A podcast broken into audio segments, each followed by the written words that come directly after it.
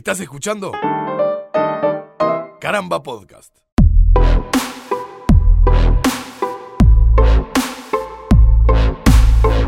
Bienvenidas y bienvenidos a un nuevo episodio de Vuelta por el Universo, el podcast sobre ciencia y astronomía para la comunidad hispanoparlante, producido por Caramba con apoyo del Observatorio Astronómico de Montevideo y el Consejo de Educación Secundaria del Uruguay. Mi nombre es Martín Madruga y junto a varios y varias especialistas los invitamos a conocer más acerca de nuestro universo. En 1781, William Herschel comunicó al mundo el descubrimiento de Urano, el séptimo planeta del sistema solar. Algunos años después se observó que las órbitas de Júpiter, Saturno y Urano se comportaban de una manera extraña. El británico John Adams y el francés Jean Le Verrier realizaron cálculos matemáticos que predecían la existencia de un planeta más allá de la órbita de ese séptimo. En 1846, luego de utilizar los trabajos matemáticos disponibles, Johann Gale comunicó al mundo que había encontrado un nuevo planeta, Neptuno. En 1930, un joven Clyde William Tombaugh, que en ese entonces tenía 23 años, fue encargado de realizar observaciones en el Observatorio Lowell de Arizona, suroeste de Estados Unidos. Su misión se enmarcó en la búsqueda de un planeta X, cuya existencia había sido calculada por algunos matemáticos décadas atrás. Durante algunas noches de enero, Clyde tomó varias fotos del sector del cielo estudiado y al compararlas, observó que uno de los puntos brillantes se movía. Estaba observando a Plutón, el noveno planeta del sistema solar. La noticia se esparció rápidamente vía telégrafo y los diarios del mundo empezaron a anunciar el descubrimiento en sus planas. Mientras tanto, en el Reino Unido, un bibliotecario de la Universidad de Oxford desayunaba con su nieta mientras leía la noticia que llegaba desde el otro lado del océano. Venetia Fair, que tenía apenas 11 años, sugirió que el nuevo cuerpo debería llevar el nombre Plutón. Pluto en inglés. Y su abuelo envió la propuesta a un colega suyo, profesor de astronomía también en Oxford. En mayo de 1930, el planeta recibe oficialmente el nombre dado por Venetia, a quien en modo de agradecimiento le enviaron una nota y 5 libras en un sobre. Las otras dos opciones, Minerva y Cronos, no recibieron ningún voto.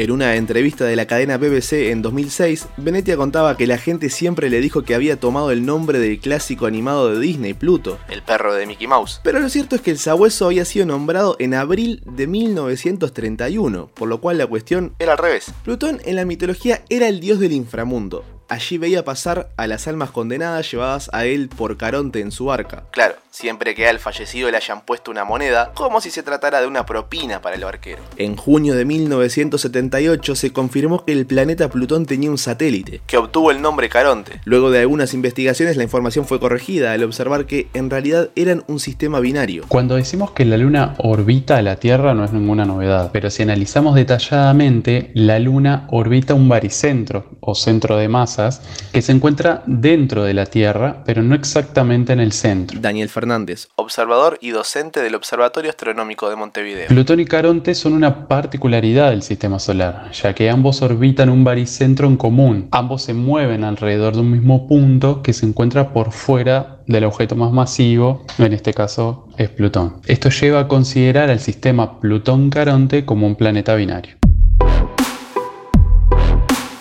En 2005 fueron descubiertos Nix e Hydra, nuevos satélites del sistema Plutón-Caronte, y también Eris, un objeto transneptuniano que llevó a la discusión sobre los criterios de clasificación de cuerpos en el sistema, lo que dio paso a la reclasificación de Plutón. En 2006, en una reunión de la Unión Astronómica Internacional con participación de astrónomos uruguayos, se definieron cuáles deberían ser las características de un objeto para que sea considerado planeta. Se definieron tres. La primera es que orbita alrededor del Sol, la segunda es que tenga una forma esférica producida por la gravedad y tercero que haya limpiado el vecindario de su órbita. Esta tercera es la que Plutón no cumple, ya que la masa de Plutón es mucho menor que la suma de las masas de los otros objetos con los que comparte órbita. Si el caso de Plutón y su reclasificación está cerrado o no, eh, es, difícil de responderlo ya que en la ciencia nada está cerrado. Eh, de momento es una definición que funciona y que se adapta bien, pero quizá en los próximos años alguien propondrá otra y si funciona y se ajusta, eh, seguro será propuesta, discutida y tomada en consenso por los astrónomos. Esto también afectó a cuerpos como Ceres, que había sido descubierto por Giuseppe Piazzi en 1801. Originalmente había sido catalogado como el octavo planeta del sistema. 50 años después fue movido a la estantería de los asteroides. Y en 2006 se le dio la categoría de planeta enano. Vesta, Juno y Palas, descubiertos a principios del siglo XIX, fueron considerados planetas en sus primeros años. A mediados del siglo ya se los consideraba asteroides. Estos cuatro que mencionábamos integran el cinturón de asteroides ubicado entre Júpiter y Marte. En un momento se tuvo la hipótesis de que gran parte de los cuerpos que integraban ese disco eran producto de un planeta destruido, al que se le llamó Phaeton.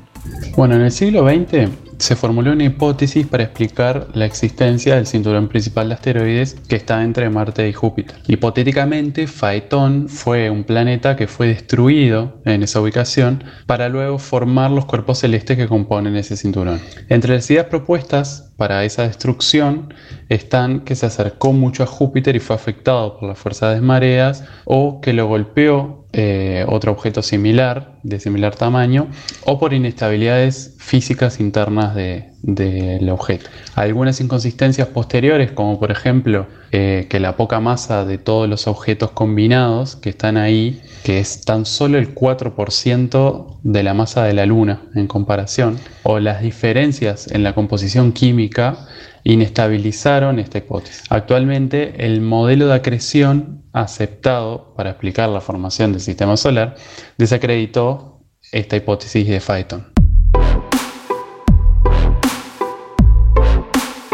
Por hoy, Ceres es el cuerpo más grande del cinturón, pero a su vez es el planeta enano más pequeño del sistema solar, con aproximadamente 950 kilómetros de diámetro. Para tomar como referencia, Plutón tiene 2.370 kilómetros y Eris 2.326. Entre Ceres, Palas, Vesta, Higia y Juno reúnen más de la mitad de la masa total de los cuerpos del cinturón de asteroides, y de todas formas solo el primero ya representa un tercio de la masa total de esa región. Para referirnos a la formación del cinturón de asteroides, tenemos que mencionar mencionar el modelo de acreción, en donde durante los primeros millones de años del sistema solar, ciertas partículas comenzaron a acumularse y aumentar de tamaño, y cuando algunas alcanzaban la masa suficiente, comenzaron a atraer más y más por acciones gravitatorias. Este proceso generó los primeros lo que llamamos planetesimales, pero dejando zonas muy inestables como las cercanías a Júpiter, haciendo que haya muchas colisiones entre objetos y no permitiendo la formación estable de lo que en un futuro serían los planetas. En su mayoría los asteroides orbitan al Sol entre las órbitas de Marte y Júpiter, aunque podemos encontrar algunos compartiendo las órbitas de otros planetas como Venus, la Tierra, Marte, Urano y Neptuno. A estos últimos los llamamos troyanos.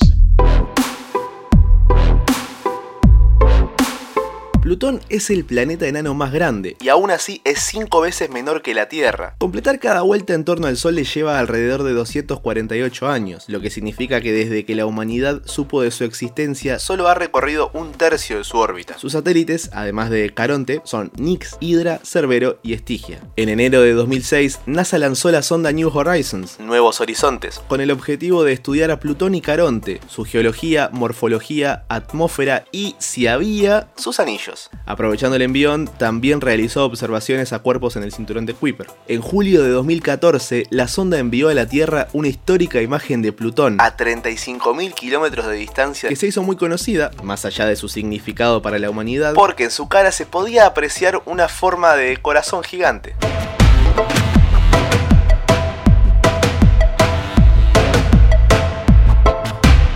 Recuerden que pueden suscribirse a nuestro boletín en vueltaporeluniverso.org barra comunidad para recibir semanalmente nuestro contenido, alertas de observación y otros mensajes de interés. Es rápido, gratis y 100% libre de spam. Nos ayudas a seguir creciendo y te aseguras de no perderte de nada. Podés seguirnos también en Twitter e Instagram, donde nos encontrás como arroba vuelta universo. No te olvides de seguir nuestro podcast en Spotify y Apple Podcast, suscribirte a nuestro canal de YouTube y, si te gustó, compartirlo para que llegue a más gente. También les contamos que de ahora en adelante pueden realizar las consultas astronómicas que quieran usando el hashtag PreguntaBPU o mencionándonos en redes sociales. Y nuestro equipo estará feliz de responderlas, ya sea mediante posteos, artículos en vuelta por el universo.org o mismo en un episodio de nuestro podcast. Mi nombre es Martín Madruga y esto fue un episodio de Vuelta por el Universo. Nos escuchamos la semana que viene.